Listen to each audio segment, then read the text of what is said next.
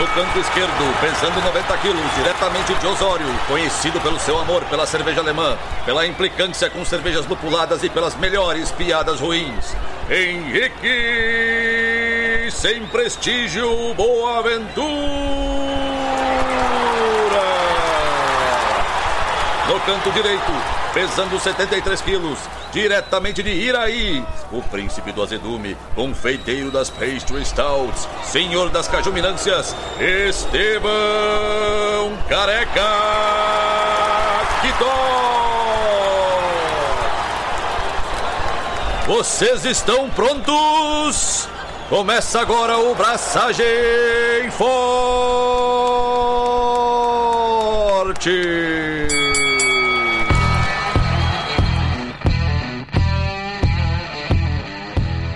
E aí, galera, Estevão da Suricato aqui. Alô, Loite, Henrique Boaventura e da Baviera só sai coisa boa.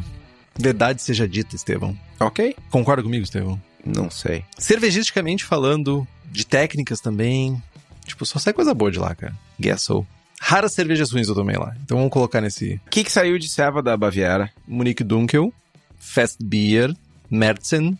Se a gente for pensar na Baviera como o império que já foi austro-húngaro aí, rolê Viena, tem mais uma que eu tô me esquecendo. Dunkel Weissbier, Dunkles Weissbier, Weizenbock.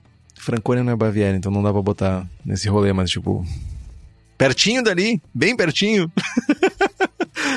Rauchbier. Cara, eu tava com a piada engatilhada aqui, mas tu não veio. Qual piada? Achei que tu, tu ia falar de Helles. E eu ia dizer que Helles não era de lá, era aqui de Flores da Cunha, do jovem que até registrou o nome e tal. Piada velha e tal. Entendi. Além de não combinar as piadas comigo, Estevão, o que, que você tem feito ultimamente? Cara, falarei pouco a meu respeito, porque eu tenho um anúncio. Zé Promessinha, eu nem tinha prometido isso, velho. Eu, eu deveria ter prometido só pra vir aqui e cumprir a promessa. Mas, em primeira mão, eu gostaria de anunciar para os nossos queridos apoiadores e apoiadoras que estão assistindo esse episódio dois mil anos antes dele sair, porque ele vai sair sei lá quando. Dia 19 de agosto de 2023, teremos o primeiro encontro braçagem fortístico real oficial lá na Cubo Companhia Cervejeira em Porto Alegre durante o BCS, que é o aniversário da Suri. Então, preparem-se. Quem puder vir a Porto Alegre, venha. Teremos a presença ilustre do Henrique, se ele não der um bolo na gente. Teremos presenças ilustres de convidados, ouvintes, apoiadores e mais umas coisinhas mais que eu vou guardar na manga aqui para não revelar tudo. E aí fica a promessa, ha, que será cumprida, de revelar as novidades em breve neste guichê. Mais umas coisinhas mais é mais mais é ultra, né? Mais mais. E tá bom de novidade, né, meu? O concurso tá sugando a alma aí, então novidades em breve a respeito do concurso também. É um grande teaser esse programa. Mas antes de perguntar pro Henrique o que ele tem feito, eu tenho uma outra pergunta. Henrique, Hum. quem inventou a Altbier? Como assim quem inventou a Altbier? Não sabe? Não me lembro, não. Então tu não. Ah, se eu não tô enganado, não foi a... Caramba, como é o nome da cervejaria? Não. Quem? É uma pessoa? Quem? Não sei. Eu também não sei. Não somos bons sommeliers. Que bom, né? Rolou essa pergunta no curso de sommelier. Vamos lá. Who invented Mano, Alt Beer? eu não, não me dignei a pesquisar. Ah, meu, nem sei se eu quero, na real. Ah, só queria destilar o veneno. Zoar. É. O quão importante é saber quem inventou a Alt Beer, Estevão? Pra quem? No mundo cervejeiro. Você é um historiador? Hum, no curso de que que foi? De sommelier. Eu acho que as caras e bocas que estão sendo feitas pra você que não está vendo justificam. Mas, tipo assim, Cara, mano, caras e bocas, velho. sommelier não forma his- historiadores, historiadoras. Caras e bocas, pra quem tá vendo, temos não luminosos braçagem fartísticos. Lightless. O que, que seria o contrário de luminoso? bah, Breu? não sei. Mas temos plaquinhas braçagem fartísticas agora no- no- nos nossos estúdios. Meu Deus do céu. Tá, Henrique, enquanto tu sente inveja do meu não luminoso, do meu luminoso não luminoso, que tu tem feito aí, mano? Eu acho muito interessante que tu disse, nos nossos estúdios. Corta a cena, tipo assim, casa. Vira pro lado, tem um varal de roupa, tá ligado? um gato passando com o cu na tela, tá ligado? Mega profissional.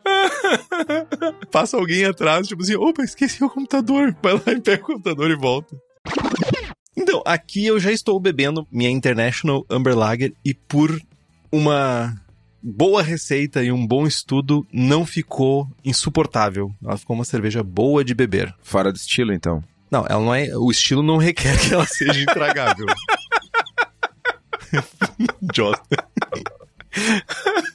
Pode desmarcar do BJCP, É. tá fora de estilo. Ah, saiu do estilo.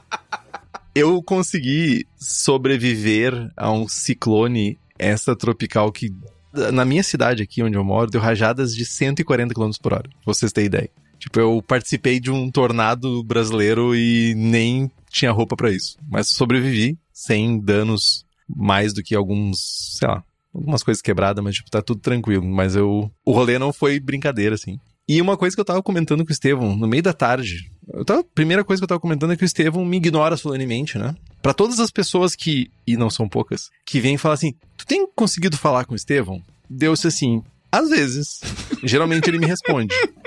Não rapidamente, mas responde. Mas eu estava falando para ele no momento que ele estava responsivo sobre o quanto eu preciso estudar de água para lidar com o caos líquido que sai das torneiras aqui da minha residência, para eu conseguir lidar melhor com a minha água, porque tá zoado demais o rolê. Mas isso já vai ser um gatilho, né, para futuramente a gente fazer programas sobre água aí, sem promessinhas, sem promessinhas nenhumas, mas eu preciso estudar água. Mas, Estevam, tu tava falando sobre o negócio teu não luminoso.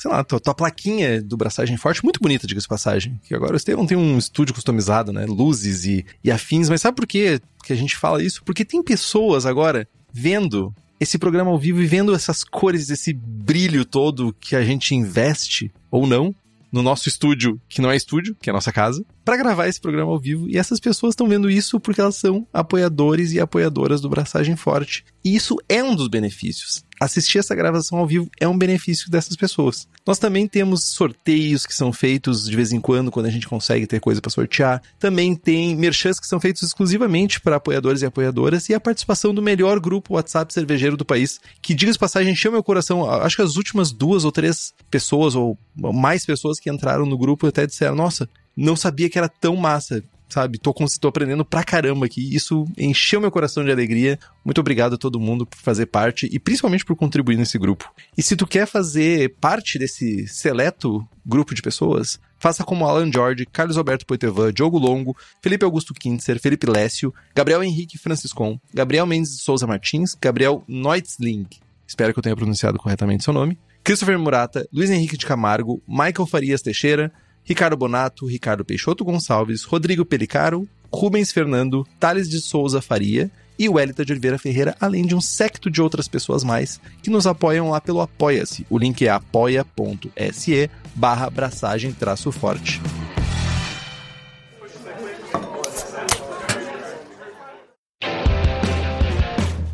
Vamos então começar com o melhor estilo sem prestígio do mundo. Por sinal, está a nossa Dunkel tá no tanque. Estou ansioso pelo lote novo.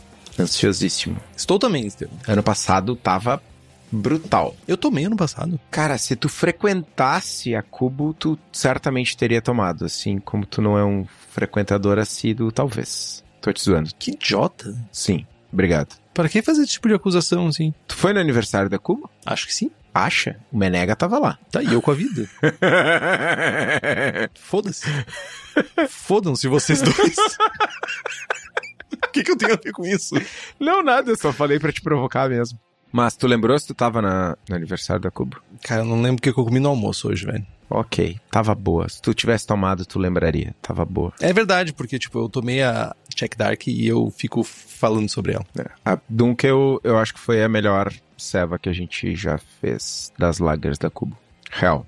Enfim, tô ansioso. Mas enquanto a gente não toma a Dunkel da Cubo, vamos falar um pouquinho da história da Dunkel. Ela foi desenvolvida na Spaten lá por volta de 1830, depois do desenvolvimento do Malte Munique, e foi tida como a sucessora das cervejas escuras na época na região. Ainda que original de Munique, o estilo se tornou popular por toda a Bavária, especialmente na Franconia. A história é bem longa, mas eu acho que ela se, acaba se cruzando com outros estilos que a gente já falou bastante sobre isso. Tem um livro, inclusive, que conta mais ou menos como esses estilos Märzen, Viena, Munique Dunkel, a própria Helles ou cervejas desse gênero, como elas estão intrinsecamente ligadas na sua gênese, né? E eu acho que não faz sentido a gente ficar replicando o conteúdo, mas tem os outros programas aí de Mertzen, acho que a gente já fez de Fast Beer, talvez? Já, já fizemos de Fast Beer. E tem bastante conteúdo e tem esse livro Lagers. É uma capa laranja. Eu não lembro o nome do autor, mas eu procuro assim que o Estevão assumir as picapes aqui para falar mais um pouco. E eu vou lembrar. Mas segundo o BJCP, o estilo 8A Munich Dunkel uma lager marrom e maltada tradicional da Bavária, sabores de malte profundamente tostados, como pão, né, como aquele pãozinho clássico, sem qualquer sabor torrado ou queimado. Macia e rica, com amargor contido e final relativamente seco, que permite ser bebida em quantidade. Aparência, cor de cobre profundo a marrom escuro, frequentemente com um tom vermelho ou granada. Colarinho cremoso, de bege claro a médio, e ela geralmente é límpida. No aroma, ela vai apresentar um maltado rico de moderado a alto, algo como casca de pão tostado, notas de chocolate, nozes, caramelo ou toffee. Versões tradicionais frescas frequentemente apresentam níveis mais altos de chocolate. O caráter de malte é mais um maltado rico do que um dulçor açucarado ou de caramelo. O perfil é limpo de fermentação e um aroma leve de lúpulo condimentado floral ou herbal é opcional. O nome do livro é A Brief History of Lager. É do Mark Dredge. Muito bom esse livro. Pelo menos dois terços do livro é muito bom. O terço final é um pouco excessivo. Por isso tu fez essa cara, Estevam.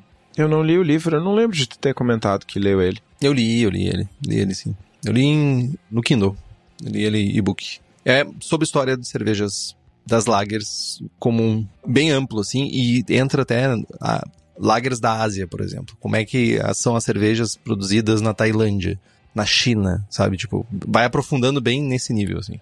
Mas voltando para a cerveja em questão, Munich Dunkel, sabores ricos de malte similares ao aroma, com o mesmo descritores de malte, de médio a alto. Amargor contido de médio baixo a médio, que proporciona um equilíbrio geral maltado.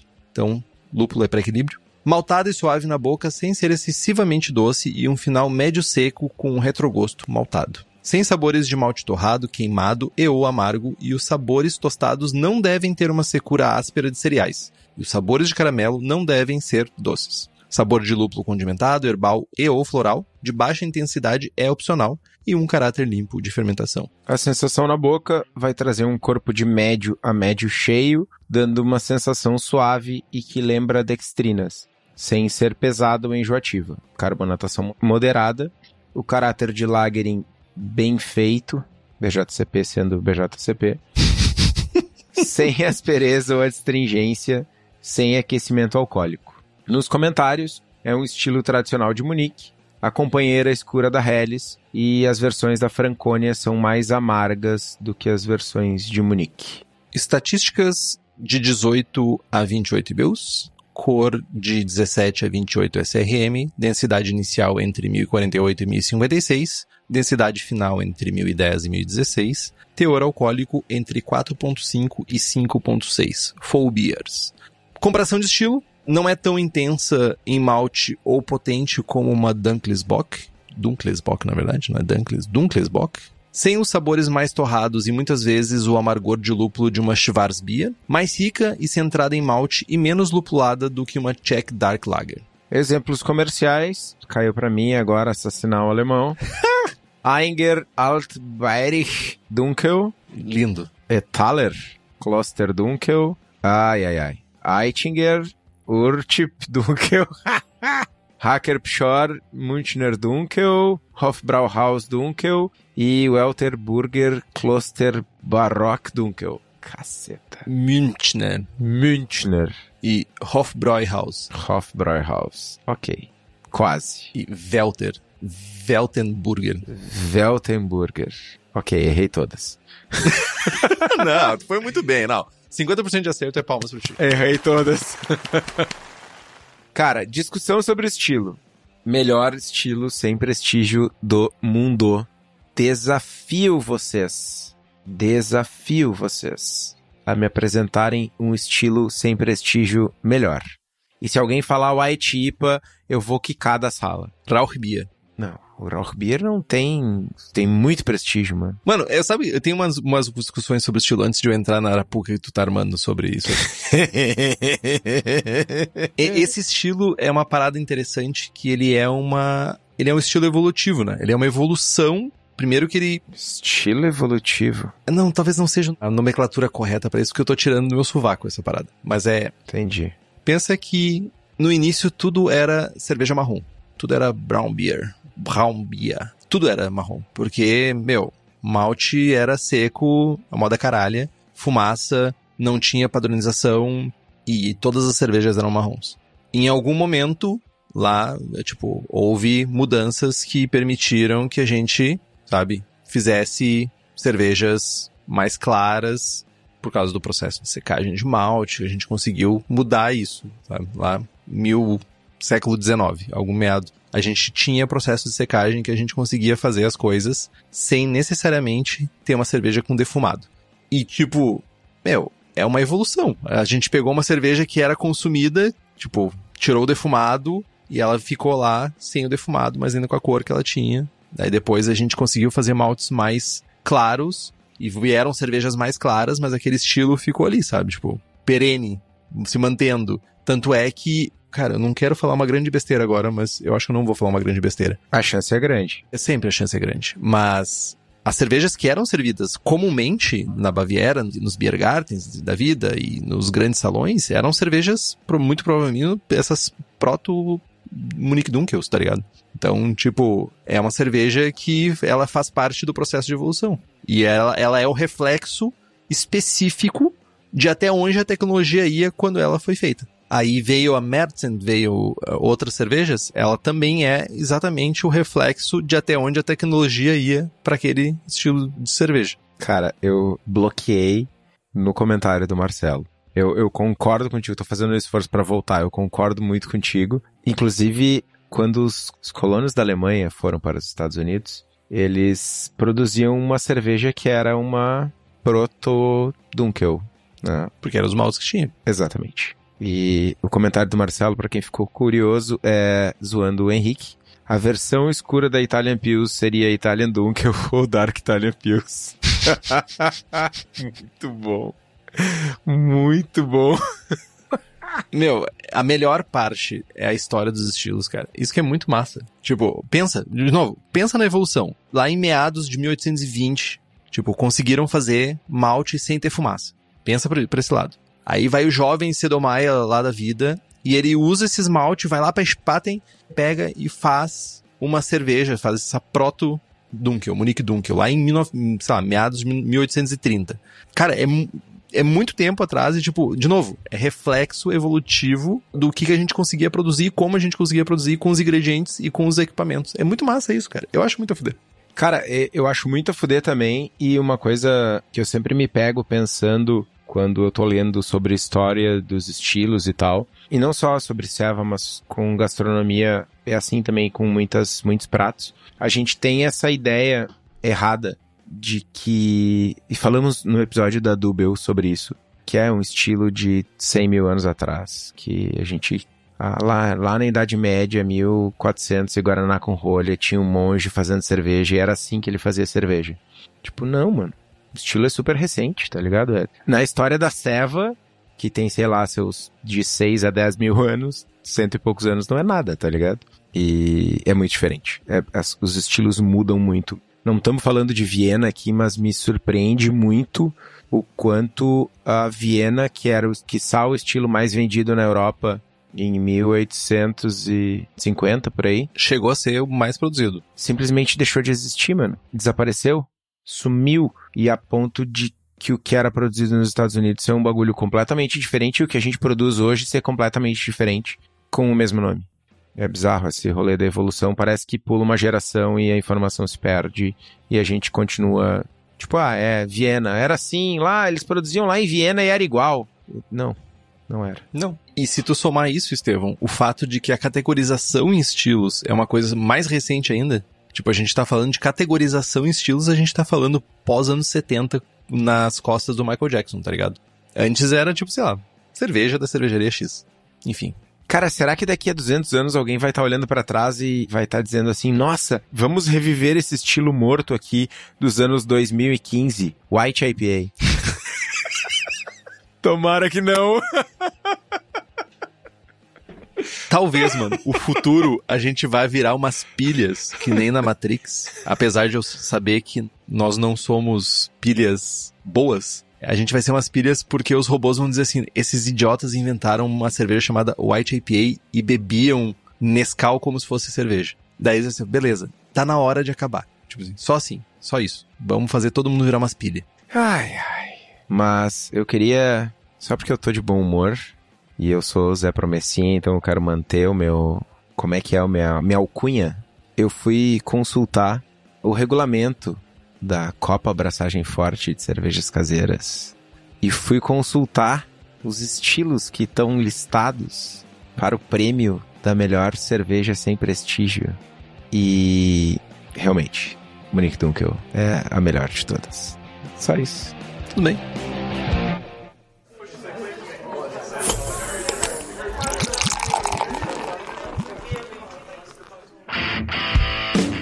Mas vamos lá. Como é que a gente faz essa serva então? Cara, malte base Munique é o tradicional, é o que vai dominar o estilo e em vários exemplares é utilizado, inclusive na nossa lá. Eu tava comentando com os Lucas, Lucas Laux e o Lucas Prates, que são os nossos cervejeiros lá na Cubo, que essa é a única cerveja que a gente poderia mandar pro WBC, pra Copa do Mundo da Cerveja e tentar disputar o macacão vermelho da Weiermann porque a nossa é a única serva que a gente faz que é 100% Weirman. E é. Eu queria um macacãozinho daquele. Porra, mano. Meu objetivo de vida profissional é aquele macacão, velho. O do internato é verde, né? Laranja, não é? Não, acho que é verde. Já me servia. O vermelho eles dão para as medalhas na European Beer Star e no WBC. Mano, eu tenho certeza que se tu ganhasse, tu usava todo dia, mano. Não importava. Tu ia usar todo dia. Mano, não, não, não, não, não. No dia que eu ganhar, vou me aposentar, mano. É isso. Entrega a chave da cervejaria, bota. Promessinha, hein? Bota numa moldura. Zé Promessinha. Quando é que eu vou mandar uma Dunkel pro WBC, mano? Nunca, né? Mas seria fuder ganhar. Enfim, base de malte Munique, normalmente é a versão mais escura. A gente pode utilizar ainda maltes especiais para cor, para dulçor de malte e sabor já é uma coisa um pouco mais complexa. Boa parte das vezes tu não vai chegar no mesmo caráter original do estilo que usa decocção e a gente já fala sobre isso. Mas isso não quer dizer que a gente não possa usar um pouco de melano para dar aquela ajudada no maltado. Qualquer malte especial que não seja, e aqui só relembrando, né, malte Munique é malte base. Qualquer malte especial deve ficar abaixo dos 5%. Podemos utilizar malte carafa, carafa special e tal, que é a versão descascada para ajuste de cor e uso, inclusive. E é sempre melhor mirar numa cerveja menos complexa, mas dentro do estilo, do que botar 42 maltes diferentes e errar o alvo. E mesmo que você queira encontrar 42 tipos de malte diferente, não sei o que mais, mil papagaiadas para sua cerveja, mesmo isso provavelmente não estando correto, se você quiser comprar esses maltes, o lugar que você vai encontrar é na Cerveja da Casa. Para quem é da região metropolitana de Porto Alegre, tu pode dar um pulo lá no espaço da Cerveja da Casa e ver toda a variedade de coisas que tem para vender para fazer a sua vida um pouquinho mais fácil no mundo da cerveja. A Cerveja da Casa fica na rua Paracatu 220, no bairro Igara, em Canoas, Rio Grande do Sul. E se você não é da região metropolitana de Porto Alegre, você também pode acessar o site cervejadacasa.com, que tem acesso a todas as coisas que você tem lá na sede. Então, entra no site, faz as tuas compras e diz que ouviu aqui no Braçagem Forte. Mostura, tradicionalmente, é feita uma decocção tripla. Aliás, é, se eu não estou enganado, é um dos únicos estilos alemães que é recomendado a decocção tripla. Todos os outros estilos que têm decocção é simples ou dupla, mas a Monique Dunkel é tripla. Lógico, a modernidade atropelou, né, como sempre, e hoje em dia raramente é feita uma decocção tripla, quiçá decocção. Uma alternativa para decocção tripla também é uma mostura com rampa seguida por uma fervura, que é uma técnica bem interessante que quem sugeriu foi o Gordon Strong, e provavelmente ele deve ter encontrado em outro lugar, não sei se é especificamente dele a autoria dessa técnica, que é tu fazer um tipo de uma decocção simples, mas tu vai ferver a porção grossa da mostura. Só para explicar rapidamente, não entrando muito em detalhes, quando tu faz a mostura normal, né? Com rampas, e tu pega a parte mais líquida, né? Tu vai drenar, na verdade, o mosto, tirar toda a parte líquida e deixar aquela parte grossa, os grãos úmidos ainda, tu vai deixar lá dentro da panela e fazer uma fervura. Só com os grãos, de 20 a 30 minutos, para dar mais caráter, para dar uma, sabe, gerar bastante produtos da reação de Maillard. E no final tu vai combinar esses dois uh, mostos de novo. Tu vai pegar o líquido e misturar de novo com essa parte dos grãos que tu ferveu e continuar aí pro mash out e terminar a tua mostura. Trabalhoso demais, eu sei. Mas com essa técnica tu consegue gerar um caráter intenso de produtos de reação de Maillard que talvez seja o objetivo para ti nessa receita ou não. Mas também uma mostura com rampas, tipo, tu vai gerar o mesmo resultado? Não. Tu vai gerar uma cerveja diferente mas não necessariamente muito diferente do que tu tá buscando. Mas não significa que a gente não pode usar e ter bom, uma cerveja boa, uma cerveja muito próxima do estilo que tu tá buscando. Porque o que é importante pro estilo é ter uma cerveja bem atenuada, sabe? E ela tem que ter um corpo e uma sensação na boca sem ser pesada. Tu tem que beber uma cerveja e ter uma drinkability boa. Então, para quem for fazer rampas, tu pode começar com uma mostura aí na faixa dos 63 graus, por 40 minutos, aumenta aí para a faixa de 69, 70 por algo entre 20 e 30 minutos e procede com o teu mash out normal aí por 10 minutos. Comento ou só sigo?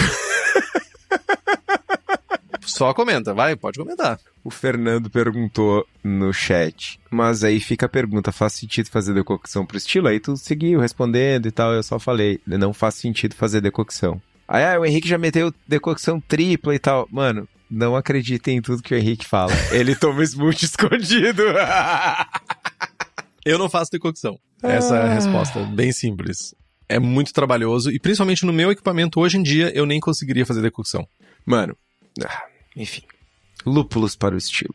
Lúpulos tradicionais da Alemanha são os mais comuns. Hallertauer, Tettnanger, Spalt são os mais comuns, mas a verdade é que a cerveja não tem um caráter de lúpulo pronunciado ou seja, não vai fazer muita diferença se tu usar um, Magnum Zero ali só para amargor e o famoso famigerado abraço pro gaiteiro. Mas eu estive atrás das trincheiras no final de semana. Um dos pontos altos do meu final de semana foi um churrasco com os jovens Tiago e Eugênio. Abraço, gurizada. Eu extraí a informação dando muita smooth sour e muita papagaiada para esses jovens que em breve a Hops Company vai para as Europa. Então fiquem ligados que novidade vem por aí. Enquanto isso, eles seguem trazendo os melhores lúpulos dos Estados Unidos e da Nova Zelândia aqui para o Brasil. Eles são especializados em fornecer lúpulos selecionados diretamente nas fazendas para as cervejarias daqui. Além de visitar os produtores, eles buscam novas variedades e lotes que se destacam sensorialmente. E caso vocês tenham interesse nos lúpulos da Hops Company, é só entrar em contato pelo site hopscompany.com ou pela página deles no Instagram. O Eugênio veio me falar essa. Vou para a Europa. Deus assim. Então já sei que vai vir saço pra mim, né? Mano, eu não ia falar, mas eu vou falar. Porque eu não me seguro. Eu falei pro Eugênio o seguinte: Eugênio, por favor, traz 5 quilos de sas em flor. E ele, ué, por quê? Não, porque eu preciso para fazer foto, mano. vou fazer 42 mil fotos com roupas diferentes, cortar a barba, deixar a barba crescer, botar o boné e tal. E depois nunca mais eu quero usar essa merda em flor. vou continuar trazendo pellet, tá ligado? É só pro marketing, mano.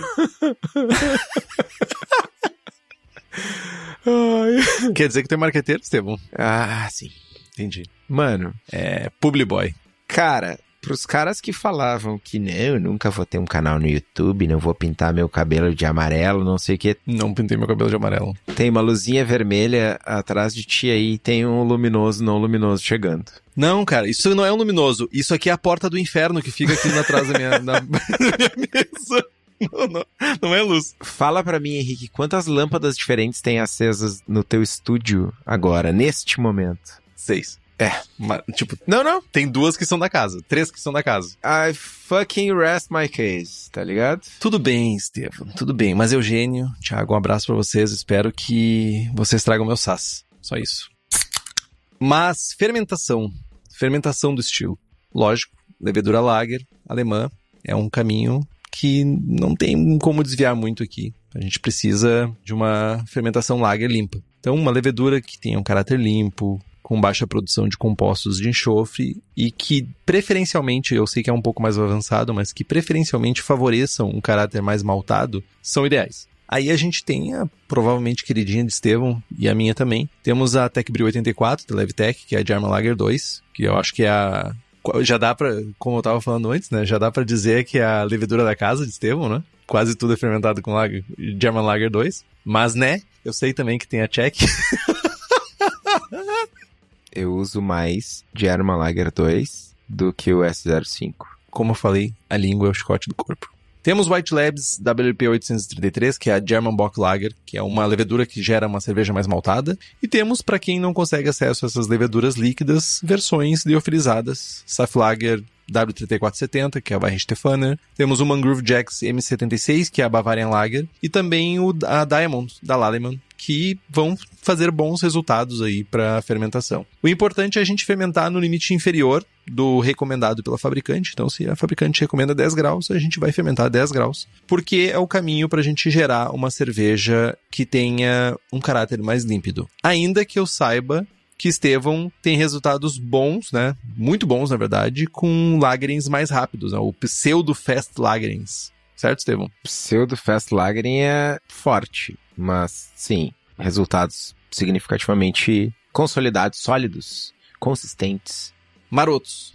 Mas eu até comento que eu também, a última, a International Amber Lager que eu fiz, eu fiz com Fast Lagering, ou tipo, usando o mais próximo disso, que é o método do Tasting, Taster Fast Lager, e eu tive um resultado muito bom. Apesar de que eu tenho algumas críticas, mas eu não. Eu vou deixar isso para o momento que a gente falar sobre especificamente Fast Lager, mas a gente entra nessa seara. É para ter programa, né? A gente tem que ter programa na, na carteira aí.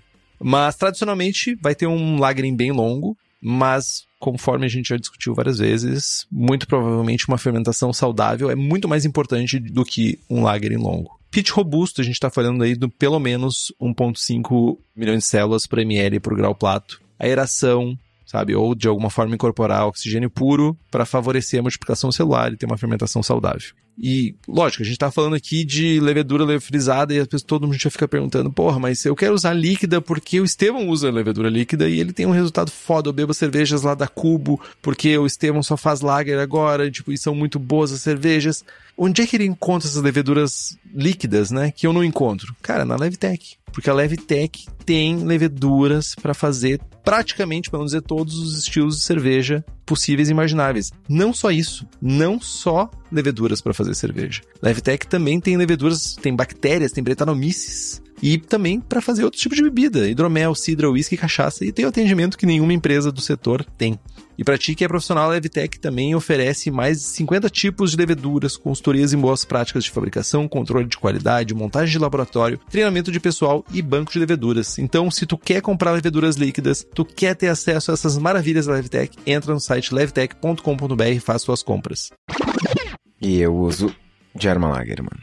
Muito, muito, muito. É German Lager e London, mas é, mano, German Lager é disparada a levedura favorita. Pronto, falei. House East. Que levedura maravilhosa, mano. Eu usei pela primeira vez Diamond esses dias. E. Nossa, que arrependimento. em comparação a German Lager? Nossa, não me entendam mal, a levedura é boa, mano, mas puta que o pariu, velho. Sulfuroso, meu amigo, velho. Dramático. Rapaz, tá abrindo a porta do inferno. Tipo aqui assim. Dramático. Não, não, mano, não é que parece que tá abrindo a porta do inferno. Parece que arrancaram a porta do inferno e, e tá aberta. Faz três semanas. Tá ligado? Velho. Dramático. Dramático. Mas, falando de água pro estilo. A água de Munique é moderada em carbonatos, mas a cerveja não tem esse caráter mineral, sabor mineral mais intenso. Uma água com poucos íons vai gerar bons resultados dá para pensar numa ótica de lagers tchecas. Apesar de que por conta dos maltes um pouco mais escuros, enfim, principalmente se tiver uma tentativa de correção de cor um pouco mais robusta, a gente pode ter uma redução de pH de mostura se a água que vocês estiverem usando tiver uma quantidade de carbonatos muito baixa. Então, só prestar um pouquinho de atenção nisso. Mas, fora isso, 50 ppm de cálcio, 10 ppm de magnésio e um abraço pro gaiteiro, nosso amigo gaiteiro. A carbonatação do, do estilo varia entre 2,5 e 2,7 volumes. E os principais desafios ao fazer essa cerveja, o Henrique citou dois aqui, que é não fazer uma cerveja muito doce e a fermentação. A fermentação lager requer um processo, um cuidado que às vezes, infelizmente, as pessoas não têm, mas é o padrão. Mas eu cito um terceiro desafio, que é não cair na falta de prestígio que o estilo tem. Mais cedo no chat aqui, o Chico Milani. Here it comes. O Chico Milani comentou que nunca tinha. Ó, nunca consegui tomar dois copos inteiros. Algum exemplo comercial bom no Brasil? É isso, mano. Ninguém faz. E quando faz, às vezes não vende. E, a serva envelhece no TEP, enfim. E, e a gente em casa pode ser contaminado por essa má impressão.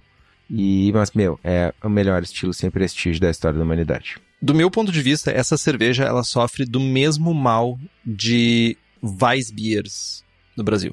Os exemplares que chegam aqui chegam sofridos, oxidados, avariados, já tomaram sol, já tomaram onda, já tomaram tudo. É o Amir Klink da cerveja, tá ligado, meu? Vem navegando e, tipo, chega aqui no Brasil quase como se fosse uma garrafa na maré. E muitos dos exemplares acabam tentando replicar esse caráter de cerveja sofrida e não o caráter de mais fresco da cerveja. Lógico, a gente sabe, nem todo mundo pode, sabe, ir lá provar na Alemanha os exemplares frescos, sabe, na época que surgem, tudo isso, isso eu sei. Mas também fazer cerveja doce é pra fuder, né? Tipo, não é legal. E é o efeito Weissbier. O brasileiro comum, médio, está acostumado a tomar Weissbiers doces, nojentas, porque é o referencial da cerveja de gôndola de supermercado importada que chega aqui sofrida, queimada, cozida, doce. Munique Dunkel é a mesma coisa. Ela já é uma cerveja que ela tem a tendência a ser um pouco mais maltada. Bota oxidação, pasteurização, o que mais que acontecer com a garrafa que vai ser vendida num supermercado ou até mesmo numa brew shop, uma bottle shop, na verdade, é batata. Tipo, as pessoas vão replicar uma coisa ruim. E acaba se perdendo no estilo, ninguém bebe e deu. Pronto, morreu o estilo. Faz sentido. Mas tem pessoas como o Estevão, por exemplo, que ele tenta buscar a origem do estilo. Buscar fazer uma cerveja mais próxima do que a gente tem como um exemplar ideal. Então, a pergunta é: ah, tem bons exemplares no Brasil? Não me lembro de ter tomado exemplares brasileiros bons.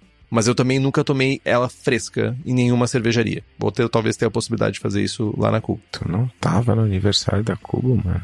Cara, eu não me lembro de ter tomado essa cerveja, meu. Mas enfim. E eu não tenho mais Antepid para ficar agindo como minha memória auxiliar, então. Errou. Mas eu posso tomar dessa vez. Ok.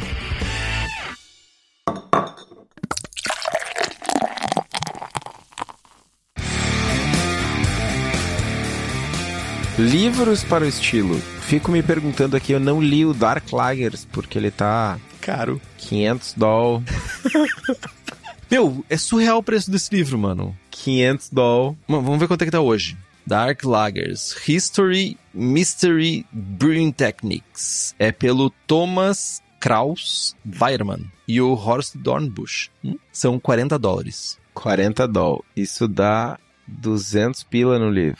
De quantas páginas? Não, eu acho que tá mais. Não, tava 4,90 o dólar, 4,92. 300 páginas. Eu, é que eu não, não consigo entender, cara. Não consigo justificar, tá ligado? Duzentola no livro de Dark Lagers, tá ligado, mano? se fosse de Smooth Sour, eu comprava. Ei. Meu, se alguém souber a explicação disso, por favor, me explica. Porque, tipo, eu não consigo entender como é que um livro custa isso, velho. Não sei também. Enfim. Meu, ele... Meu, na Amazon ele tá a partir de 599 reais, cara. Eita. Usado. O novo, ele tá 1.200. Cara, que é isso, velho? Não, não, não. Não, mano, aproveita aí e vê quanto é que tá o Lambic. Porque se tiver um preço bom, eu vou vender o meu. Meu, dá pra pagar várias contas, meu, vendendo o teu Lambic, velho. enquanto isso, enquanto o Henrique pesquisa, livros que a gente leu e que a gente recomenda, porque o Dark Lagers a gente não leu, livros que a gente recomenda para quem quiser procurar mais sobre o estilo, o How to Brew, do John Palmer, meu brother, e o New Brewing Lager Beer, do falecido Greg Noonan. E aí, Henrique, descobriu quanto que eu vou ganhar vendendo... Mano, tá 900 reais o Lambic, velho. E ele tem 168 páginas, meu. Tá quase mais caro do que comprar tinta de impressora, velho. Ô, mano, 900 pilinha? Não, não vou, vou esperar subir.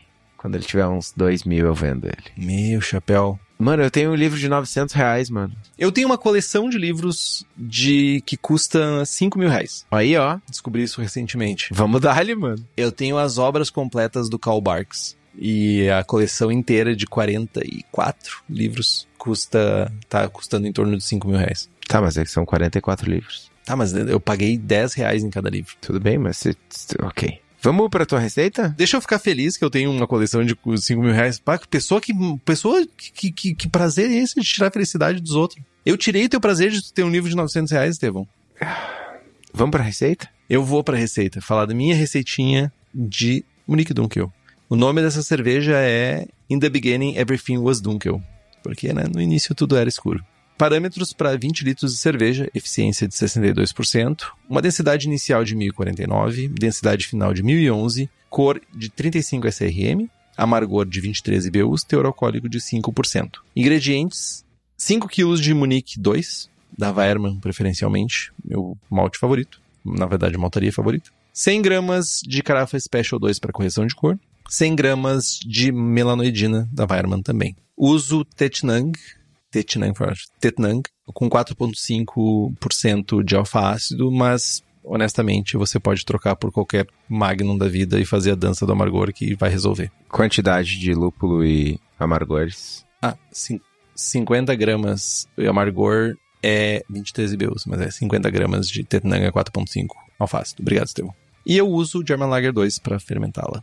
Eu vou fazer uma correção de água para atingir 50 ppm de cálcio, 10 ppm de magnésio, 50 ppm de cloreto, 50 ppm de sulfato e tentar chegar num pH de 5.6, 5.7. Faço uma mostura ali, 63 graus por 40 minutos. Subo a temperatura para 70 graus por 20 minutos. Faço um mash out, 78 graus recirculo. Na verdade, eu, eu, né, eu faço recirculação constante do meu mosto, mas se você não faz, você pode fazer uma recirculação nos 10 minutos finais até clarificar o mosto. Inclusive, a minha sugestão, adicionar o malte torrado nesse momento, nesse momento aqui, nos minutos finais, quando você estiver recirculando, ou no caso de que você já recircular constantemente, nos minutinhos aí, 5, 10 minutos finais, que tu só está querendo fazer ajuste de cor. Fervura por 60 minutos, faço adição de 50 gramas de tenanga a 60 minutos, resfrio para 10 graus e inoculo a levedura, seguro essa temperatura por 4 dias, subo a temperatura para 13 graus e deixo a levedura terminar a fermentação. Cold Crash, matura por duas semanas, carbonata a 2,7 volumes de CO2 e essa cerveja está pronta. Comentário, Estevão. Seca, né? Sequinha. Eu tenho problemas com doçor, né, cara? Seca. Não, mas seca. Ela é no limite inferior do estilo. Ou seja, seca. Pro estilo. Exato. Mas é. Se tu pegar a amplitude toda do estilo, ela tá entre as mais secas. Mas eu acho que é o. Aí vai de, como a pessoa quer, né? Pra mim, cervejas que têm dulçor residual algum, elas geralmente elas se tornam um pouco mais enjoativas. É tipo, vou pegar o exemplo a International Amber Lager. Naturalmente, a cerveja já tem um caráter de malte caramelo que vai ficar presente. Essa cerveja aqui já tem uma carga de malte Munique 2, que é um malte rico, com bastante caráter de toffee, bastante pão, coisas mais tostadas. Se ela não tivesse sequinha, eu acho que ela ia ficar enjoativa, para mim. Olhando pro grist, tá? Olhando pro meu grist que eu fiz. Interessante. Eu tava olhando pra minha receita e eu tenho a minha FG um pouco mais alta, mas o amargor também é mais alto. Qual é a tua FG? 1013. É, pouquinha coisa mais alta. E teu amargor? 29. E qual é teu grist? Munique 1, Munique 2 e Carafa Special 3. Meia meio, Munique 2 e Munique 1? Ah, fechei o Brewfather aqui, mas é... Mais Munique 1 ou Munique 2? Duas partes Munique 1 para uma parte Munique 2. Então, tua cerveja é consideravelmente menos maltada do que a minha. Faz sentido. Então, tipo, naturalmente, tu, isso permite que tu tenha uma FG um pouquinho mais alta sem se tornar enjoativo. No meu caso... Perfeito, perfeito. Tem melanoidina e 96% de Munique 2. Justo. É isso aí. Faz sentido. Faz muito sentido. Fica, pode usar receitas, Tevon, se tu quiser na próxima vez. Mano. Não, peraí, eu tenho uma cartada. Eu tenho um orgulho de dizer que tem uma cerveja do Estevão que ele disse, cara, eu tô perseguindo a tua cerveja. Isso me enche o meu coração de, de calorzinhos. Isso é massa. Mais alguma coisa, Estevam, sobre Munique Dunkel? Sobre Munique Dunkel não, mas tem que falar qual é a ceva, mano. É a Maibach. É isso aí, Maibok. E tomei ela, inclusive, essa semana passada. Tava excelente. Hellesbock. Cara, façam esse estilo, meu. É muito bom. É muito bom. É muito bom, mano. Meu, é que nem, tipo, o, o Marcão falou aqui, no, falou em algum momento, na verdade, disse, cara, depois que eu abri as portas da, das lager, nunca mais quero fazer cerveja, nunca mais quero fazer eu, só quero fazer lager. Marcão é outro mentiroso, tava falando comigo que queria fazer smoothie. é, pelo menos não é cerveja, né? ok, justo. Compre os livros que estão no post. Nós ganhamos uma porcentagem e você não gasta um centavo mais por isso. Compre também as camisetas do Braçagem Forte na nossa lojinha. E temos também o boneco com o logo do Braçagem Forte. O link tá lá no site. Curta a nossa página no Instagram. Estamos no Spotify, Google Podcasts, Deezer e qualquer outro agregador de podcast. E se esse agregador de podcast, como o Spotify ou até mesmo o Apple Podcasts, eles têm a opção de tu dar uma recomendação, tu dar uma nota e tu dar um comentário, por favor, faça isso porque faz com que a gente seja divulgado, a gente chegue mais longe para outras pessoas também conhecerem o nosso conteúdo. Compartilhe os episódios com seus amigos, tem dúvida, sugestão de pauta, crítica, quer anunciar a sua empresa ou seu produto, e-mail para contato@abraçagemforte.com.br ou mande uma mensagem para nós no Instagram. É isso, Estevão. É isso. Braçagem forte. Braçagem forte.